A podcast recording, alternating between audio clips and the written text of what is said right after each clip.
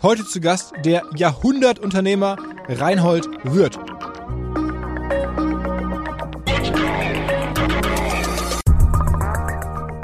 Ich bin jetzt immerhin im 73. Geschäftsjahr tätig, aber ich habe, glaube ich, nie eine Zeit gehabt, wo ich so wenig gewagt hätte, eine Prognose für die nächsten zehn Jahre zu stellen, als jetzt gerade in diesen Tagen. Das ist vom tiefsten Schwarz bis zum blühendsten Rosa möglich und kommt dabei auf die Einstellung, auf die Klugheit oder Dummheit der Menschheit an, wie es weitergeht.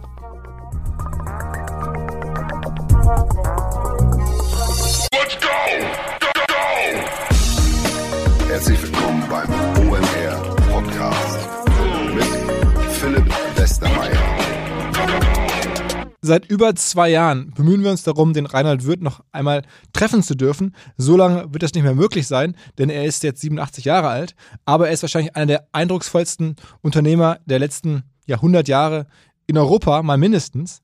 Und ähm, entsprechend heiß war ich auf das Gespräch, habe mich vorbereitet, habe seine Biografie gelesen, zumindest eine davon, die der Helge Timmerberg geschrieben hat, habe extrem viel recherchiert, habe dann auch noch auf der Zugfahrt von Hamburg nach Würzburg gelesen in einem Interview, dass er eigentlich erwartet, dass man bei wichtigen Terminen Krawatte trägt und er das selber auch tun würde und alles andere ein Affront wäre. Bin dann an meinem Zielbahnhof in Würzburg ausgestiegen und habe da aus der Entfernung vom Bahnhof gesehen, es gibt ein C&A und bin dann schnell zum C&A und habe mir für 12 Euro eine Krawatte gekauft, so eine schwarze und habe die dann über ein grünes Hemd, das ich Gott sei Dank den Tag anhatte, ähm, drüber gezogen und dachte mir, das passt doch ganz gut. Und dann kam ein Shuttlefahrer, super nett, die haben mich dann eine Stunde geschuttelt, ungefähr von ähm, Würzburg irgendwie ins Niemandsland nach Künzelsau. Das ist der kleine Ort, ähm, wo äh, Würth sitzt. Da ist halt sehr, sehr wenig los, aber halt Würth. Und dann kamen wir da an es war so ungefähr eine Stunde vor dem Termin und auch ganz bewusst, weil die Idee war, dass ich mir vielleicht noch eines der Museen angucke, die es da gibt. Und dann wusste ich schon aus der Recherche, es gibt ein Schraubenmuseum, dachte ich, okay, ja, gut, Schraubenmuseum. Und es gibt aber noch ein anderes Museum, das sogenannte Carmen Würth Forum, nach seiner Frau benannt. Und dann habe ich die Dame, die mich da durch das Museum geführt hat, direkt gefragt, ähm, ja, wie viel ähm, Kunstwerke besitzt denn der Herr Wirth? Und dann hat sie gesagt, ja, so 18.000. Also, okay, und wie viele äh, Museen gibt es? Ja, so weltweit 12, 13. Aber sie würde eigentlich nur den deutschsprachigen Teil kennen und da sei sie die stellvertretende Leiterin. Dann habe ich gefragt, naja, wie viele Menschen arbeiten denn für die deutschsprachigen Museen? Ja, so ungefähr 80. dann dachte ich okay, was ist denn hier los? Dann kam man in dieses Museum rein, von Chipperfield designt, eigentlich da im Niemandsland, so ein ähm, richtig geiles Gebäude. Und dann sagte der mal, ja, hier sind so unsere Picassos und da sind so die Warhols und die Max Beckmanns und am Ende war da wahrscheinlich so Kunst für eine halbe Milliarde ähm, allein in diesem Museum. Und ähm, als ich dann später den Reinhard Wirth traf und mich so kurz vorstellen wollte, der war total pünktlich, ähm, habe ich überlegt, naja, was soll ich jetzt eigentlich zu mir sagen? Und habe ich zumindest gesagt, um so ein bisschen vielleicht eine Basis zu kreieren, ich bin auch Unternehmer. Und dann hat er so einfach mich angeguckt und nichts gesagt. Und dann ähm, habe ich überlegt, was soll ich jetzt noch sagen? Ich, ja, ähm, ein bisschen sogar übertrieben, weil ich so ein bisschen Eindruck schinden wollte. Wir sind auch 400 Leute. Stimmt gar nicht. Und dann ist mir klar geworden, es macht einfach gar keinen Sinn. Der hat alleine 80 Leute, die in seinen deutschsprachigen Museen arbeiten, wo der Eintritt frei ist, einfach nur so pro bono. Das kann ihm alles vollkommen egal sein. Da hatte ich natürlich großen Respekt, auch weil ähm, der Wirt nicht mehr ganz so gut hört ähm, und natürlich jetzt auch nicht so genau wusste, was kommt auf ihn zu. Saß dann in seinem Büro und dann saßen da wirklich, wie das auch in allen äh, Porträts steht, so Flugzeugmodelle auf dem Schreibtisch und ein großer alter Holzschreibtisch ähm, und ein Globus war da zu sehen, wo alleine die ganzen Reisen, die er jemals gemacht hat, er ist selber früher extrem viel geflogen und kann auch Flugzeuge in den USA fliegen und so. In Künstler gibt es sogar einen eigenen Flughafen, ähm, der wird gehört oder ihm gehört am Ende. Ähm, also es ist ziemlich verrückt, das Setting.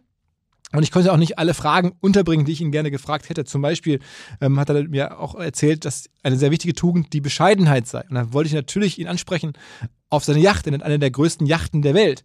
Ich hätte allerdings auch schon gewusst, was die Antwort ist, nämlich, dass er sagt, das ist, gönnt er sich ausnahmsweise, das ist ähm, wichtig, da kommt die Familie zusammen, das ist ihm ein, ja, ein Herzensprojekt, deswegen diese große Yacht bei aller Bescheidenheit. Auch gerne angesprochen hätte ich ihn auf das, ein Thema, das mir erst bei der Rückfahrt klar geworden ist. Da hat mir nämlich der Fahrer des Shuttles erzählt, dass es wirklich wahr ist, dass der Herr Wirth auch durchaus scharfe Briefe schreiben kann.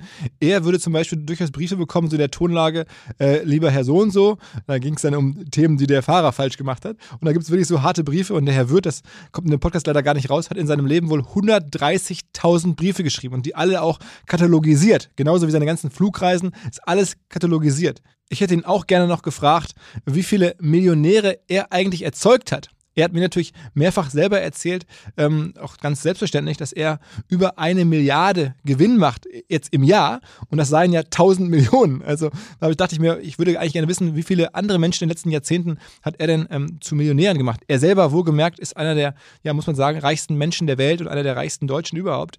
Ähm, Allerdings, das ist ganz wichtig, bootstrapped, das ist ja das Verrückte. Er hat das ja alles gebootstrapped in den letzten ähm, Jahrzehnten. Aber die Frage habe ich nicht mehr reinbekommen.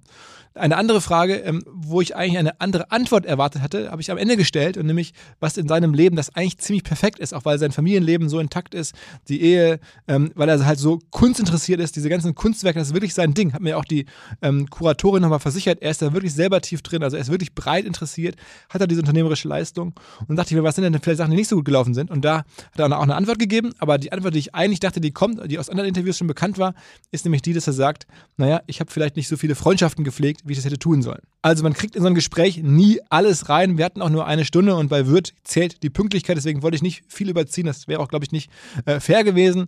Also trotzdem sicherlich einer der imposantesten Podcast-Gäste überhaupt, auch wenn er aufgrund des Alters sicherlich etwas langsamer spricht als ein normaler Gast. Ich glaube, das kann man verstehen. Dennoch ist das, was jetzt folgt, sicherlich einer der Höhepunkte meines bisherigen Podcaster-Lebens, wenn auch die schwarze Krawatte nur eine ganz kleine Nebenrolle spielt. Auf geht's!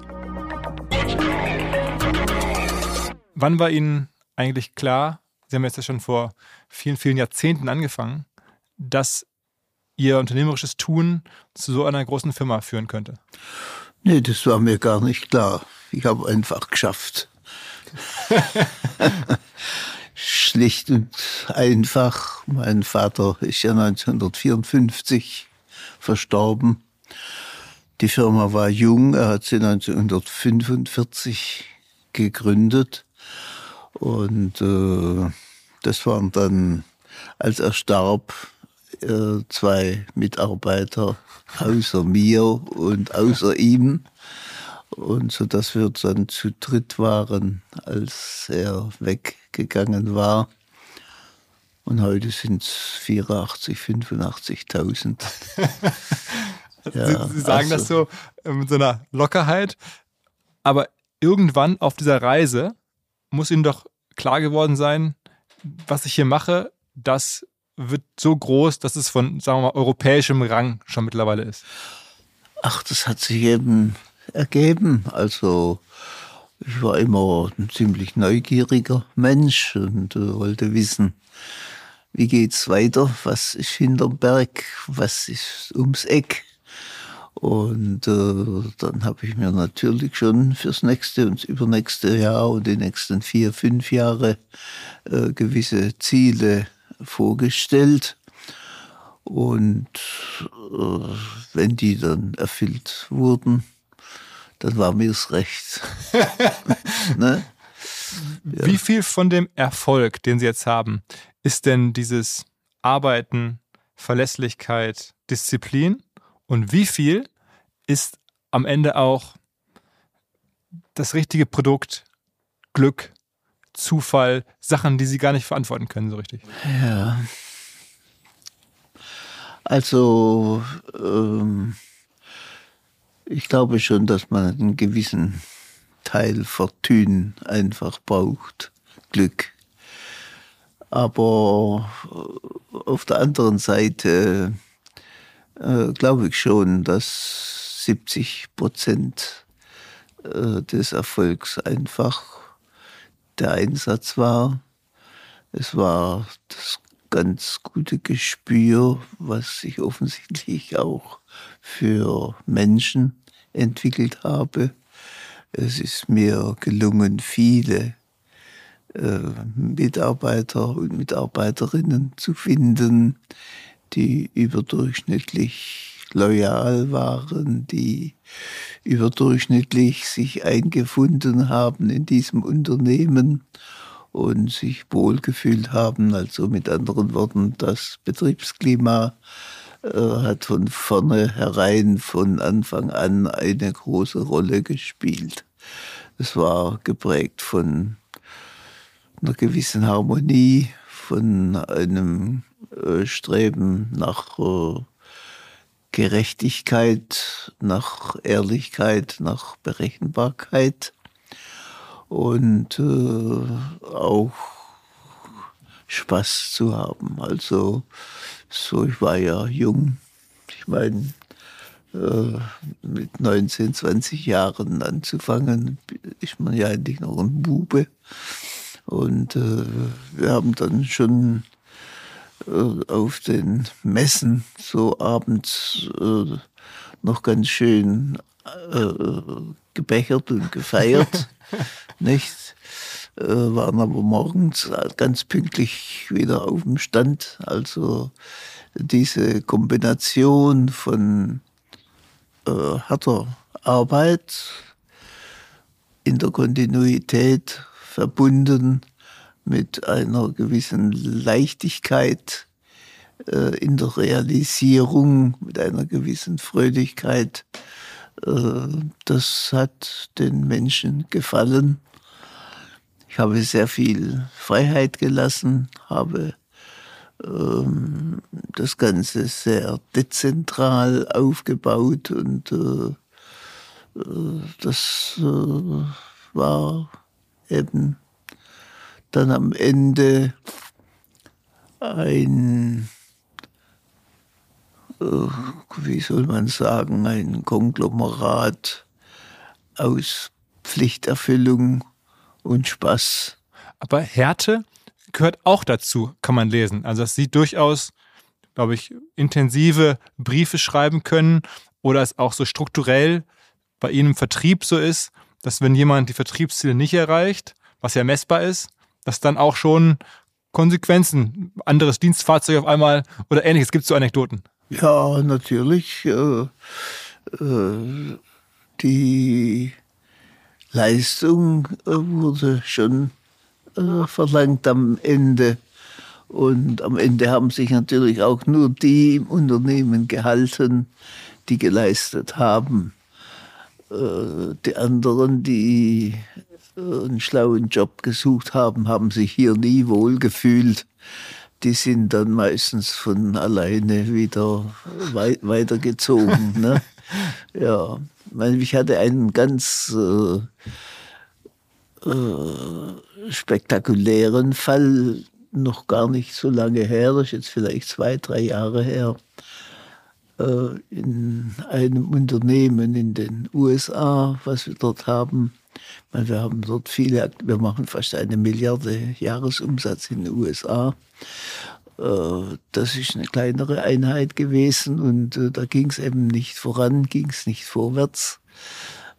Dann wurde es dem dem Regionalleiter einfach zu dumm. Dann hat er die ganze Führungsmannschaft von neun Leuten gekündigt und hat also das ganze Führungsteam komplett ausgewechselt.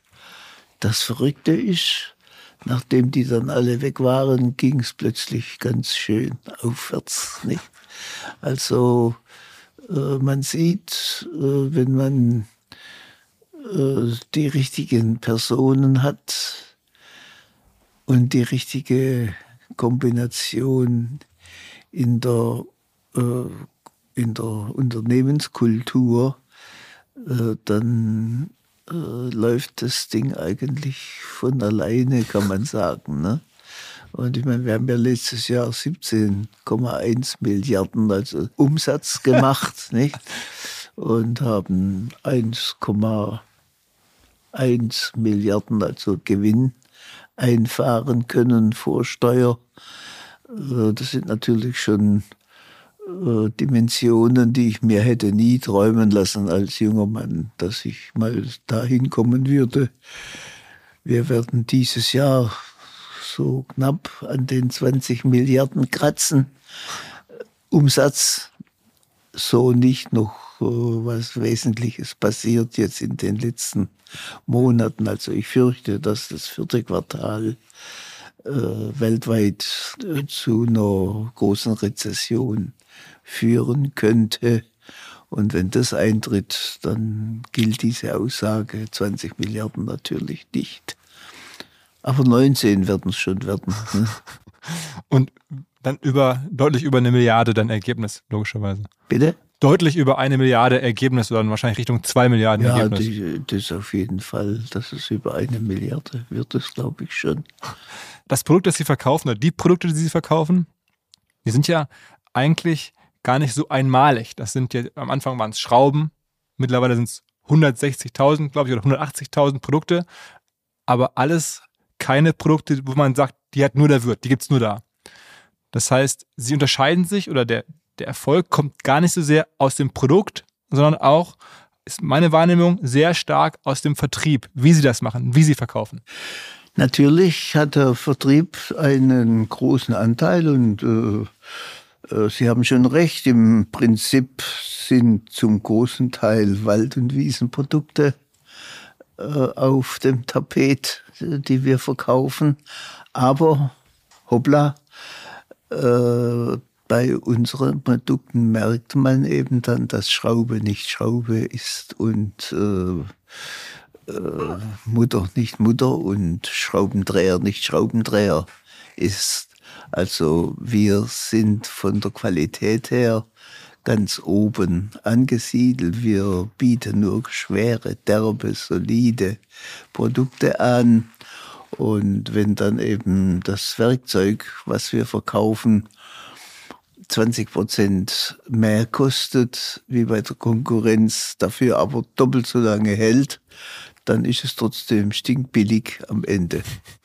Sagen Sie mal, bei dem Vertrieb, den Sie so gut können, was ja auch die Stärke ist von Wirt, was ist da das Entscheidende? Wie kriegt man eine Vertriebsorganisation zu so einer Leistung? Das gibt ja irgendwelche Erfolgsfaktoren offensichtlich. Welche sind die zwei, drei, wo Sie sagen, das sind die wichtigsten? Ja, nun zunächst mal das Vorbild. Also, äh, also das Ganze ist äh, relativ äh, straff organisiert, möchte ich mal sagen. Und dann gibt es natürlich äh, äh, Teile des Einkommens, die erfolgsbezogen bezahlt werden. Also das, dieser Anteil ist relativ hoch. Das heißt, diese Außendienstler sind äh, fast kleine selbstständige Unternehmer. Tun sie viel, verdienen, sie- verdienen sie viel. Tun sie nicht so viel, verdienen sie nicht so viel. Und äh, das ist äh, das Hauptmerkmal. Äh, dann werden die Umsatzlisten natürlich äh, veröffentlicht und äh, das gibt dann auch einen gewissen Auftrieb, dass keiner der Letzte sein will. Das ist wie bei der Bundesliga, nicht? Und äh, äh, das zeigt dann auch, was man machen kann und dann weckt das schon einen gewissen Ehrgeiz, dass der sagt, also was der kann, das kann ich auch. Und äh, dann werden eben die Stunden auch ausgenützt. Ich meine, es gab und gibt wahrscheinlich auch heute noch Fälle, äh, wo es der Außendienstler halt ein bisschen bequem nimmt und äh, meint, in vier, fünf Stunden ist sein Tagwerk getan. Das gibt solche Fälle, wenn Sie ein paar gute Kunden dabei haben, die fast automatisch zur Sollerfüllung führen.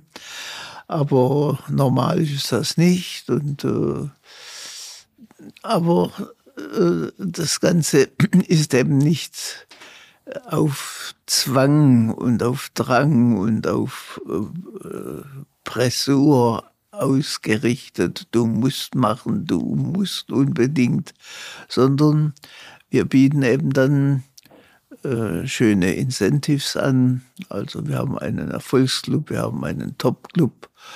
Äh, der Erfolgsclub, das sind die Mittelerfolgreichen. Äh, die machen dann einmal im Jahr eine dreitägige Reise.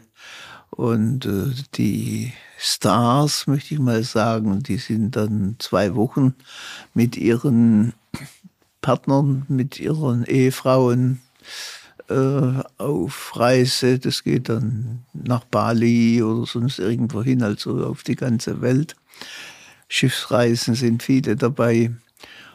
das äh, ist natürlich schon ein gewisser Punkt, dass die äh, Verkäufer angeregt sind, mitzumachen und ihre Zahlen zu erfüllen, weil wir natürlich in unseren entsprechenden Hauszeitschriften über diese Clubreisen mit schönen Bildberichten rapportieren.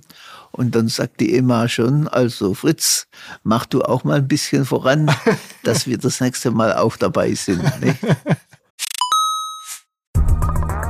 Weil die Kolleginnen und Kollegen von Instafo, also der Jobplattform für den Tech- und Sales-Bereich, von der ich hier schon häufiger berichtet habe, mittlerweile bei uns doch groß engagiert sind hier im Podcast. Ihr hört immer wieder hoffentlich von Instafo. Deswegen habe ich die Kollegen vor kurzem mal selber persönlich kennengelernt und war wirklich sehr angetan. Sie haben mir dazu erzählt, es gibt eine neue Finanzierungsrunde in die Firma. 10 Millionen werden da investiert. Das ganze Thema wird also immer relevanter. Daher nochmal hier mit Nachdruck der Hinweis. Wer Menschen sucht im Bereich Tech und Sales, denkt an Instafo. Die haben da scheinbar wirklich eine neue Marke magische Soße gefunden, wo sie über ihre Plattform ein automatisiertes Matchmaking zwischen Arbeitnehmer und Arbeitgeber ermöglichen und das ist im direkten Marktvergleich dreimal effektiver, was die Quote von Bewerbung zu Einstellung angeht. Hilft natürlich auch, dass sie bereits über 100.000 passende Talentprofile auf der Plattform haben und dass man sehr, sehr schnell ins Gespräch kommt. Innerhalb von 48 Stunden bewerben sich die ersten Talente bei den Arbeitgebern oder man kann sogar als Arbeitgeber einer vorselektierten Gruppe an Talenten aktiv eine Nachricht schicken oder sie zum Chatten einladen, um sich noch schneller kennenzulernen und zu prüfen, könnte das passen. Also nicht nur ich und die Geldgeber offensichtlich glauben an Instafo, sondern auch mittlerweile über 1800 Firmen, darunter O2, RTL, HelloFresh, MyPoster, viele, viele weitere. Instafo ist auf OMR Reviews bestbewertet 4,8 Sterne in der Kategorie Recruiting Plattform. Firmen, die nun Instafo ausprobieren möchten, sehr gerne. Ihr spart außerdem 500 Euro auf die erste Besetzung, wenn ihr euch anmeldet über Instafo mit Doppel F instafo.com slash OMR. Zurück zum Podcast. Es, es gibt von Ihnen die Aussage, oder zumindest habe ich das in der Recherche gelesen, dass Sie sagen, der Erfolg der Firma das sind 90 Prozent Vertrieb, 5 Prozent IT und 5 Prozent der ganze Rest. Ja, so kann man es formulieren. Also mindestens von der Wichtigkeit her, von der Importanz. Ähm, ich meine, das stimmt natürlich nicht von der, von der Stundenzahl, aber von der Wichtigkeit her stimmt es so schon. Allerdings muss ich sagen, nimmt die Bedeutung des Außendienstes ab in den letzten Jahren durch den E-Shop. Also die Kunden tendieren immer mehr zum Bestellen übers Internet. Also unser E-Shop macht heute so in manchen der Betriebe schon 25 Prozent des Umsatzes aus. Der Verkäufer bekommt trotzdem die Provision, wenn der Auftrag aus seinem Gebiet, aus seinem geografischen Gebiet kommt. Das ist also egal, ob er den Auftrag selber macht oder ob der über den äh, E-Shop kommt. Ist das der größte Wandel, den die Firma erlebt hat in letzten, seit Bestehen von der Struktur Außen, also Vertrieb in der klassischen Form und jetzt Internetvertrieb? Ah, das ist äh, schon also ein ganz wichtiger äh, Wandel, den wir durchleben. Das äh, kann man ruhig so formulieren. Ähm, die ganze Gesellschaft wird ja immer mehr getrieben, geradezu in Richtung Computer und Roboter und äh, Internet und äh, Automatisierung. Äh, dass äh, ich kürzlich mal gesagt habe, in einem in einer Interviewanfrage, da wurde gefragt, wie werden wir denn in 30, 40 Jahren leben? Und äh, ich habe dann äh, was Verrücktes formuliert und habe gesagt, ich kann mir vorstellen, dass also wenn überhaupt noch was da ist, wenn nicht äh, wir jetzt im, am Beginn des Dritten Weltkrieges stehen und es ist nachher gar nichts mehr da nach den Atombombenwürfen. Aber wenn es einigermaßen vernünftig abläuft von der Seite aus, kann ich mir vorstellen, dass man in 40 Jahren nur noch vier Tage Wochen hat äh, und vielleicht 20 Jahre später nur noch drei Tage Wochen arbeitet und äh, den Rest durch die Computer und Roboter erledigen lässt. Also das heißt, die, äh, der Einsatz des äh, Menschen physisch wird äh, zurückgehen zugunsten der Roboter und äh, zugunsten des Internets. Aber der Mensch, das war auch oder ist auch ihre große Stärke. Bei all der Incentivierung und dem Vertriebsleistung am Ende ist die Fluktuation bei Wirt unter 15 Prozent, habe ich gesehen. Das ist ja schon sehr wenig. Also die Menschen sind dann schon wirklich ihnen treu. Ah ja, ich meine, wir haben natürlich im Innendienst haben wir in manchen Betrieben Fluktuationsraten von zwei, drei Prozent. Also da geht gar niemand. Ne? Ist das gut? Und äh, also da legen wir großen Wert drauf. Ich habe gerade vorgestern Abend äh, in Friedrichsruh einen Mitarbeiter verabschiedet, der hat 50 Jahre Mitarbeit hinter sich und war eine Gruppe von vielleicht 50 äh, Leuten, Kollegen und so weiter. Und wir haben dann seinen Abschied gefeiert.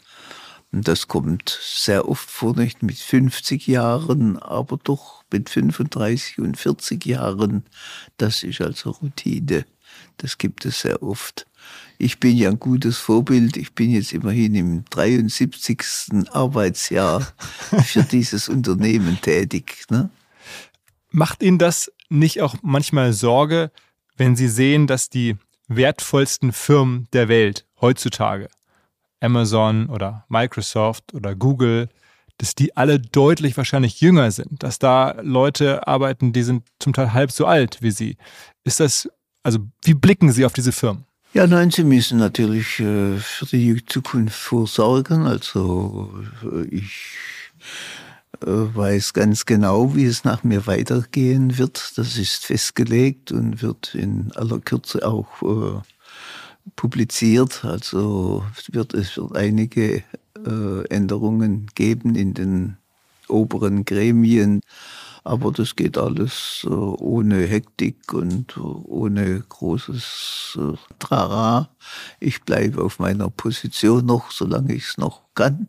Was sagen Sie doch mal ein paar Worte zu Amazon, zu Google, zu diesen Digitalfirmen, die ja zum Teil so ganz anders sind als, als Wirt von der Struktur her. Börsennotiert, viele Investoren, sehr große Wachstumsziele jüngere Leute zum Teil.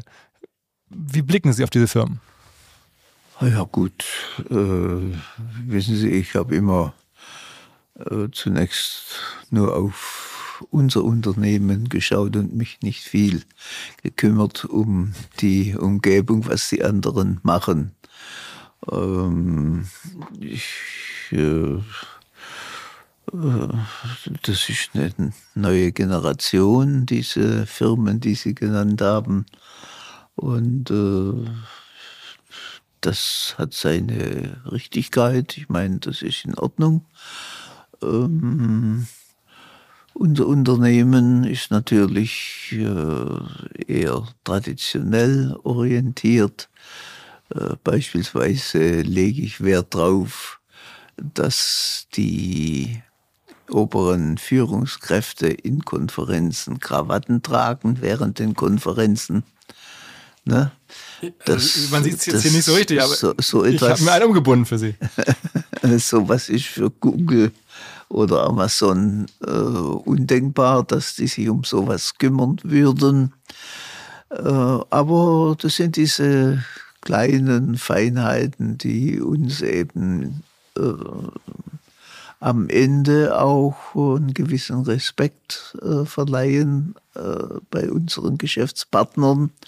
Wissen Sie, die Idee dahinter ist ja nicht, dass ich den sehen will, halt, dass er einen Strick um den Hals hat, sondern die Idee ist, äh, wenn ich mit einem Geschäftspartner, egal ob Kunde oder Lieferant oder sonst mit Behörden oder mit irgendjemand rede, dann empfinde ich das nach meinem Gefühl einfach als respektlos, wenn ich dem gegenübertrete in einem gewissen Freizeitlook da so lapperiges Hemd.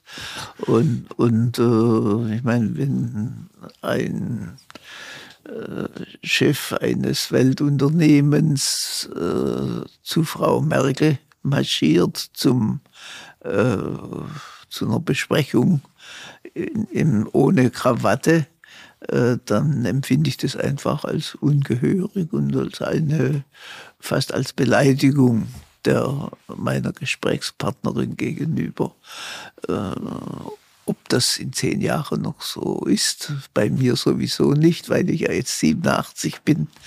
Und äh, das ist logisch, dass mein Wirken dem Ende zugeht, ganz automatisch. Aber es soll ja darüber hinaus weitergehen. Und äh, was dann die neue Konzernführung macht, ob die sagt, jetzt, jetzt schneiden wir den alten Zopf ab und äh, kippen die Krawattenpflicht. Äh, das können sie ja dann im Fasching machen. Ne? Wie ist denn Ihr Gefühl oder Ihr Blick auf die Zukunft zum Beispiel von Deutschland? Man ist ja nun nach wie vor auch für Würth ein großer Markt. Ich glaube, 40 Prozent des Umsatzes machen sie nach wie vor in Deutschland. Jetzt ist ja viel die Rede von Verwerfung, Weltenwandel. Ähm, sie haben ja gerade von Rezession auch schon gesprochen. Was, was erwarten Sie für Deutschland in den nächsten fünf bis zehn Jahren? Das ist eine ganz schwierige Frage. Die Antwort ist noch viel schwieriger.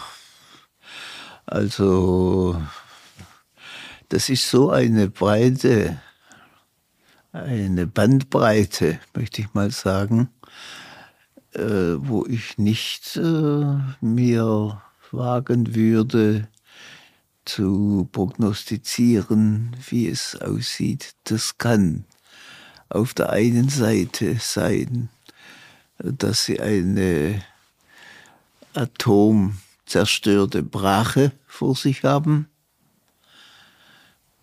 Im ungünstigsten Fall bis hin eben zur Vier-Tage-Woche mit äh, noch mehr Freizeit und noch mehr Tamtam -Tam und noch mehr Oktoberfestrummel. Und äh, Festlichkeiten, Festivitäten, Festspiele. Ähm, also, wie gesagt, da ist alles drin und das wird darauf ankommen, wie die Menschen eben die Zukunft gestalten. Also, äh, das ist, ich glaube, ich bin jetzt immerhin im 73. Geschäftsjahr tätig, aber ich habe, glaube ich, nie eine Zeit gehabt, wo ich so wenig gewagt hätte, eine Prognose für die nächsten zehn Jahre zu stellen, als jetzt gerade in diesen Tagen. Das ist vom tiefsten Schwarz bis zum blühendsten Rosa möglich und kommt dabei auf die Einstellung, auf die Klugheit oder Dummheit der Menschheit an, wie es weitergeht.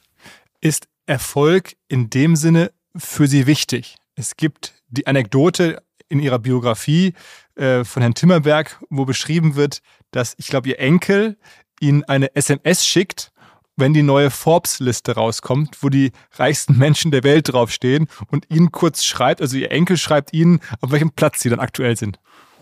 Ja, das kann schon passieren. ich meine, die äh, gerade die beiden äh, älteren Enkel, Benjamin und Sebastian, äh, die jetzt beide schon um die 40 sind, äh, die sind interessiert und die schauen jetzt nicht speziell auf die Forbes-Liste, aber die orientieren sich vor allem heute im Internet, also die brauchen keine Zeitung, die haben alles auf ihrem Laptop. Und die Familie folgt Ihnen irgendwann nach?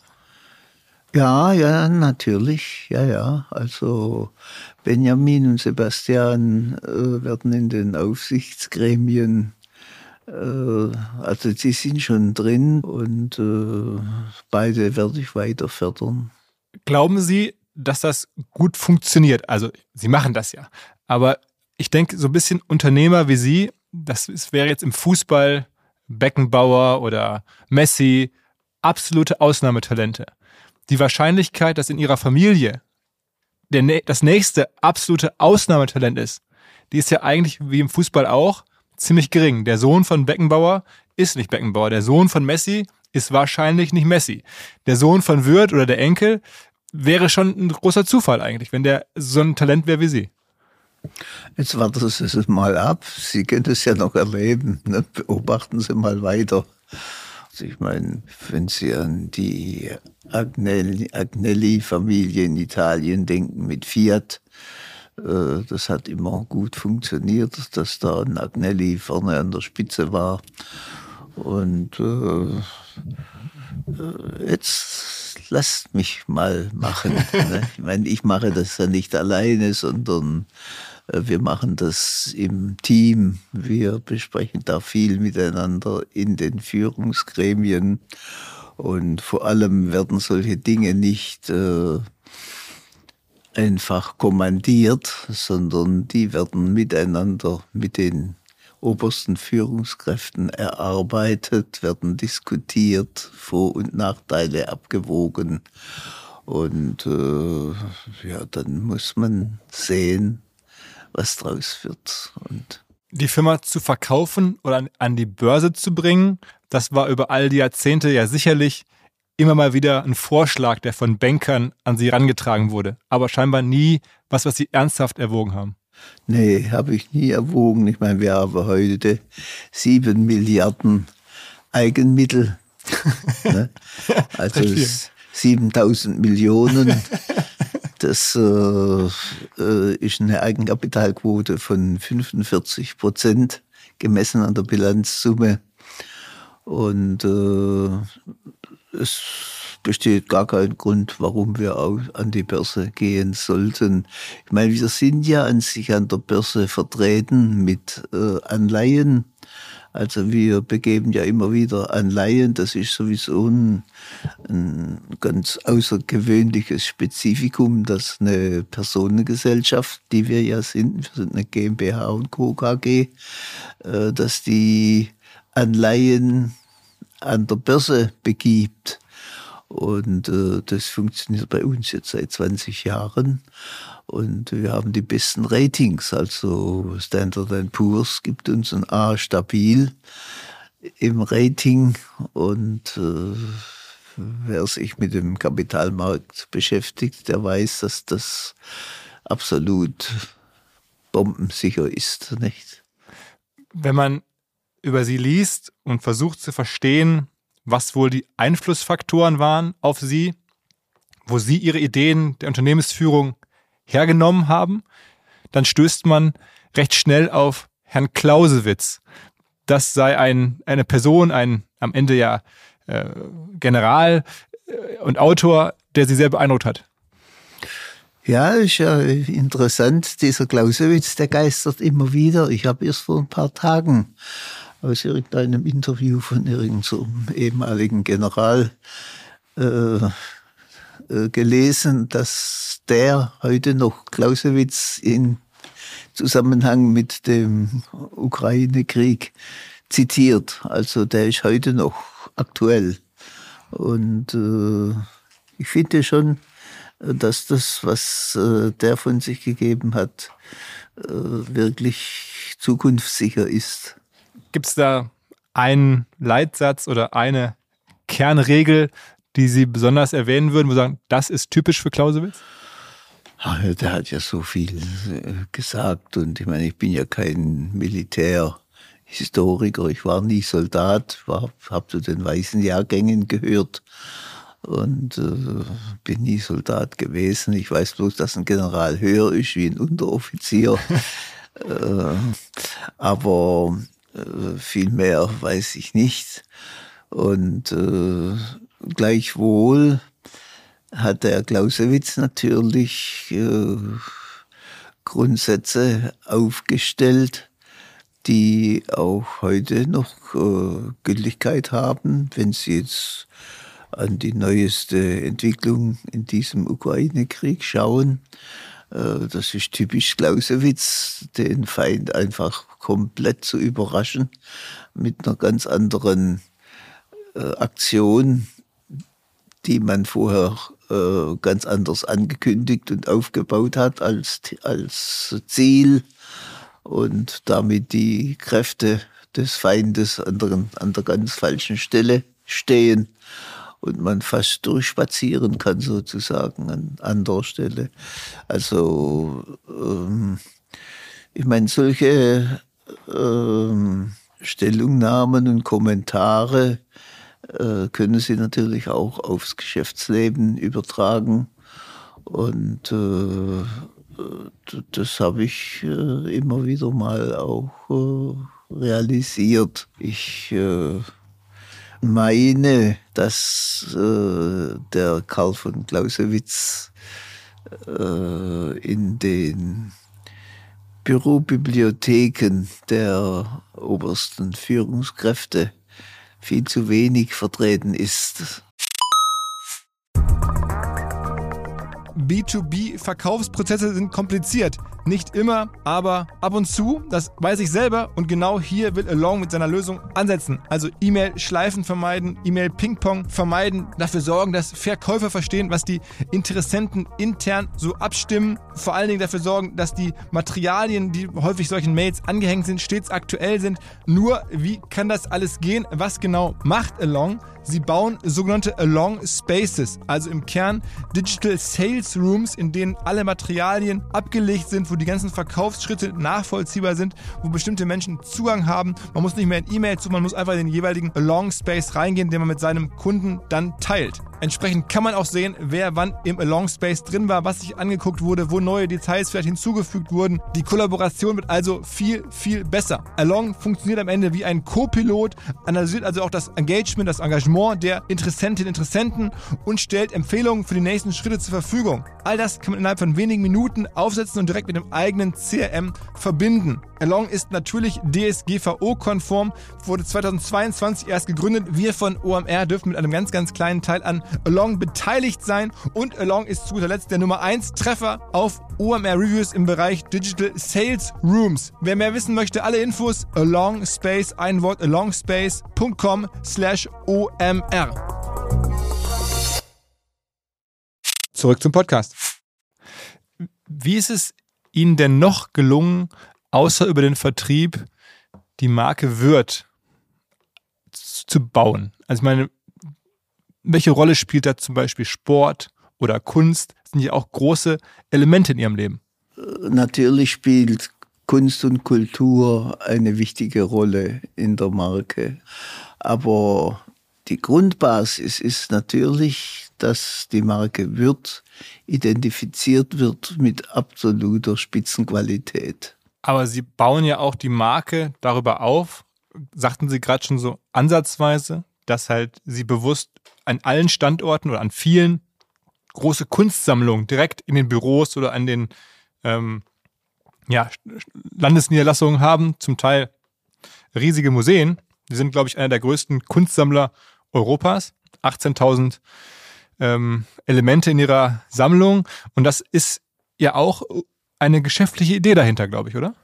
Ja, äh, ich meine, das äh, am Anfang äh, war das natürlich äh, auch ein Entfliehen vom Tagesstress, möchte ich mal sagen. Also wenn ich einen Tag mit irgendeinem Freund zusammen äh, zu einem Künstler reisen konnte und dessen äh, Arbeit beobachten konnte und äh, seine Werke begutachten durfte. Äh, dann war das eben Urlaub, das war Entspannung, das war Freude.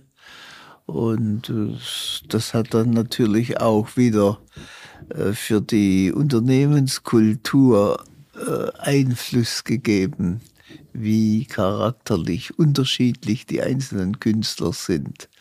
Also da gibt es Künstler, die sind penibel wie Chirurgen in ihrem Atelier und haben alles sauber. Jeder Stift ist da äh, parallel geordnet zum anderen. Dann gibt es wieder andere, die, bei denen sieht es aus wie beim Schmied. Und äh, trotzdem kommt aus beiden Studios dann am Ende ganz große Kunst heraus. Also das sind so äh, wunderbare Erlebnisse, sind auch Bekanntschaften, Freundschaften entstanden. Äh, zum Beispiel mit dem Christo war ich gut befreundet. Aber Sie wollen das ja auch, glaube ich, Kunden quasi hier aufs Land nach Künzelau äh, locken. Die haben ein riesiges Museum. Das ist, also war da gerade kurz drin sehr beeindruckend, was da für Künstler von Picasso und, und Warhol und Max Beckmann und wirklich alles da, was Rang und Namen hat. Ja. Ähm, das hat ja auch eine Idee dahinter, dass man den Leuten was zeigt, den Mitarbeitern und ähm, auch den Kunden. Genau. Also, ich meine, dass diese Aktivitäten im Bereich der Kunst, die habe ich immer im Umfeld der Firmen aufgebaut. Also in Frankreich beispielsweise haben wir ein wunderschönes Museum in Erstein, in der Schweiz mehrere Museen und äh, in, Kuppen in äh, Dänemark und so weiter. Das macht uns selbst Freude in der Firma und äh, macht Freude den Besuchern.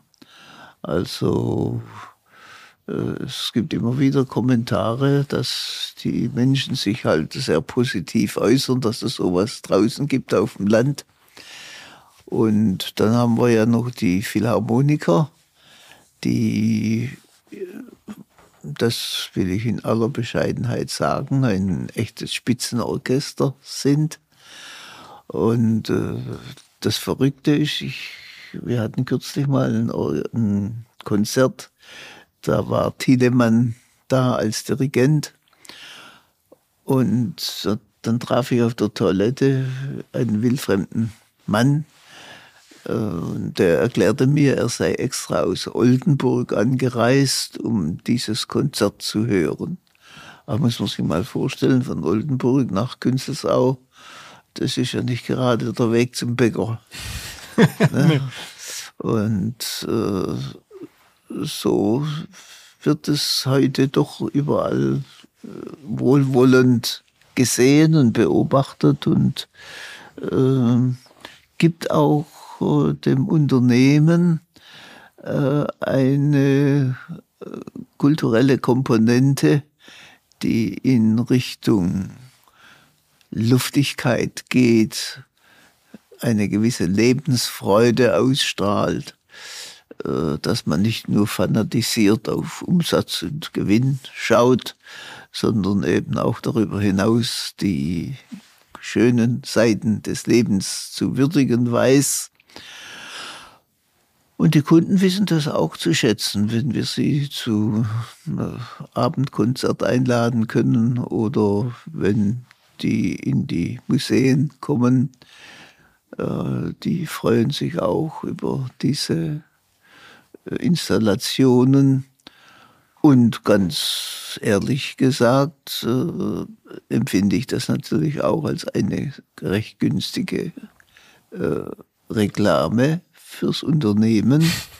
Ich meine, wir sind so oft in den äh, Kulturteilen der Tageszeitungen und der Presse vertreten, äh, dass man das gar nicht äh, unterschätzen darf, was es bedeutet für den Bekanntheitsgrad des Unternehmens.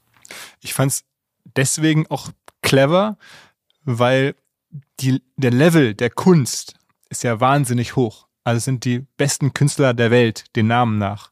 Und das strahlt ja dann auf die Marke Würth so ein bisschen ab, war mein Genau. Gefühl. So ist es.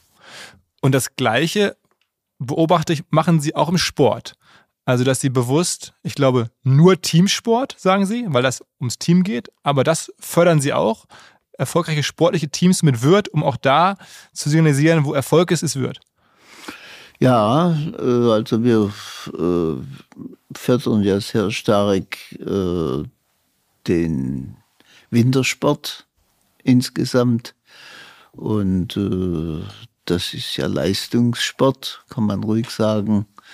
Leistung im Sport, Leistung im Unternehmen, das assoziiert sich sehr gut. Wenn man so eine Firma aufgebaut hat und solche Mittel sich erschaffen hat, was für eine Verantwortung empfinden Sie da jetzt? Oder was würden Sie auch anderen Leuten sagen, die vielleicht nicht ganz so erfolgreich sind, aber zumindest auch mehr Mittel haben als andere? Wo ist da die Grenze? Hat man eine Verantwortung? Ist die abgegolten mit den Steuern, mit den Arbeitsplätzen, die Sie bereitstellen, mit der Förderung der Region? Geht es darüber hinaus? Wie denken Sie darüber nach? Ich meine, Sie können nicht äh, äh, täglich nur an diese 84.000 Arbeitsplätze denken. Ähm, aber äh, ich habe da erst kürzlich ein längeres Gespräch auch mit meiner lieben Frau geführt, ähm, ob sie wollen oder nicht. Äh, diese Verantwortung ist eben da. Und ähm, ich meine, wenn es zu einer kriegerischen Auseinandersetzung käme, kann ich mir nicht vorstellen, dass ich mich hier absetzen würde und würde die Mit Mitarbeiter alleine lassen. Ich meine, äh, das äh, empfinde ich schon als äh, Verpflichtung den Mitarbeitern gegenüber, auch selbst das Gleiche zu tun, was ich von ihnen erwarte. Ne? Und über die Firma hinaus vielleicht sogar für das Land oder für Menschen außerhalb der Firma, empfinden Sie da auch eine Verantwortung? Ähm, gut, das äh, würde schon wieder in den Bereich Arroganz hineinführen. Ich habe keine Legitimation äh, fürs Land äh, zu sprechen oder etwas zu tun. Äh, gleichwohl äh, ist natürlich unser Unternehmen hier in dieser Region nicht nur bekannt, äh, sondern äh, wir machen auch äh, mit Spenden und so weiter viele Dinge, die äh, am Ende in die Öffentlichkeit hineinwirken. Sei es nun, dass irgendwo ein neues äh, Hallenbad erneuert werden muss oder so.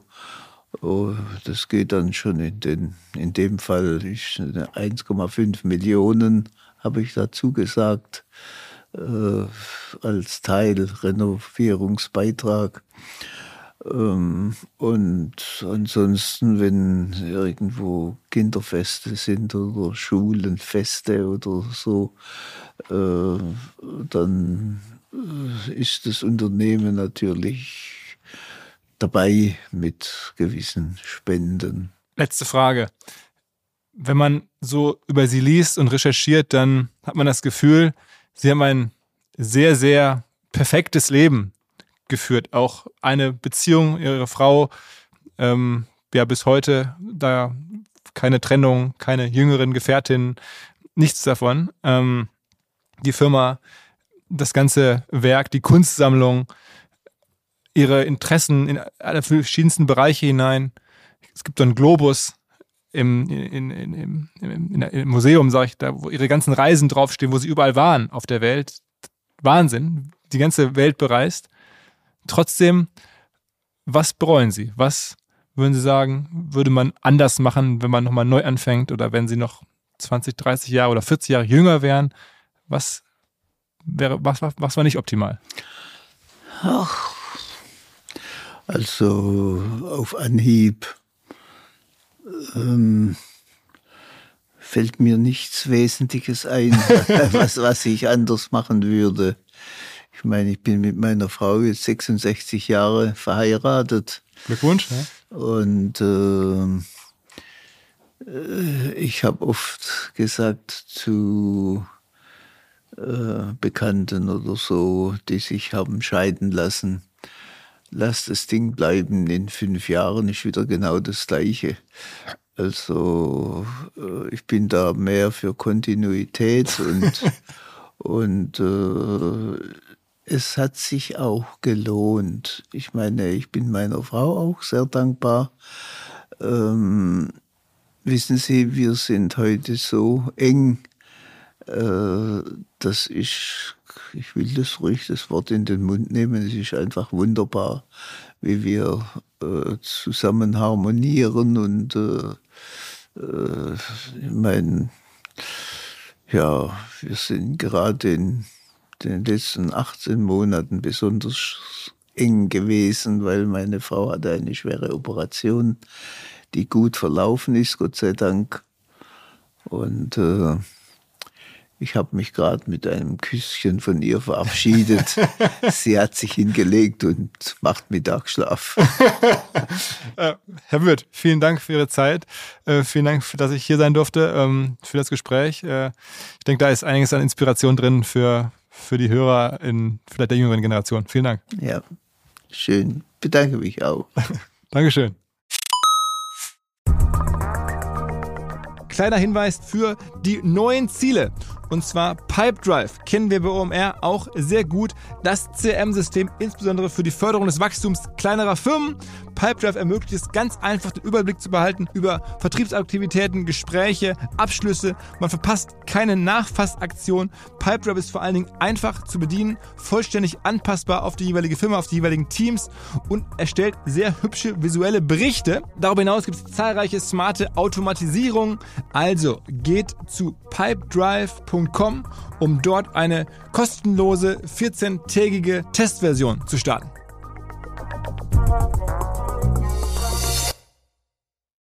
Zurück zum Podcast. Dieser Podcast wird produziert von Podstars bei OMR.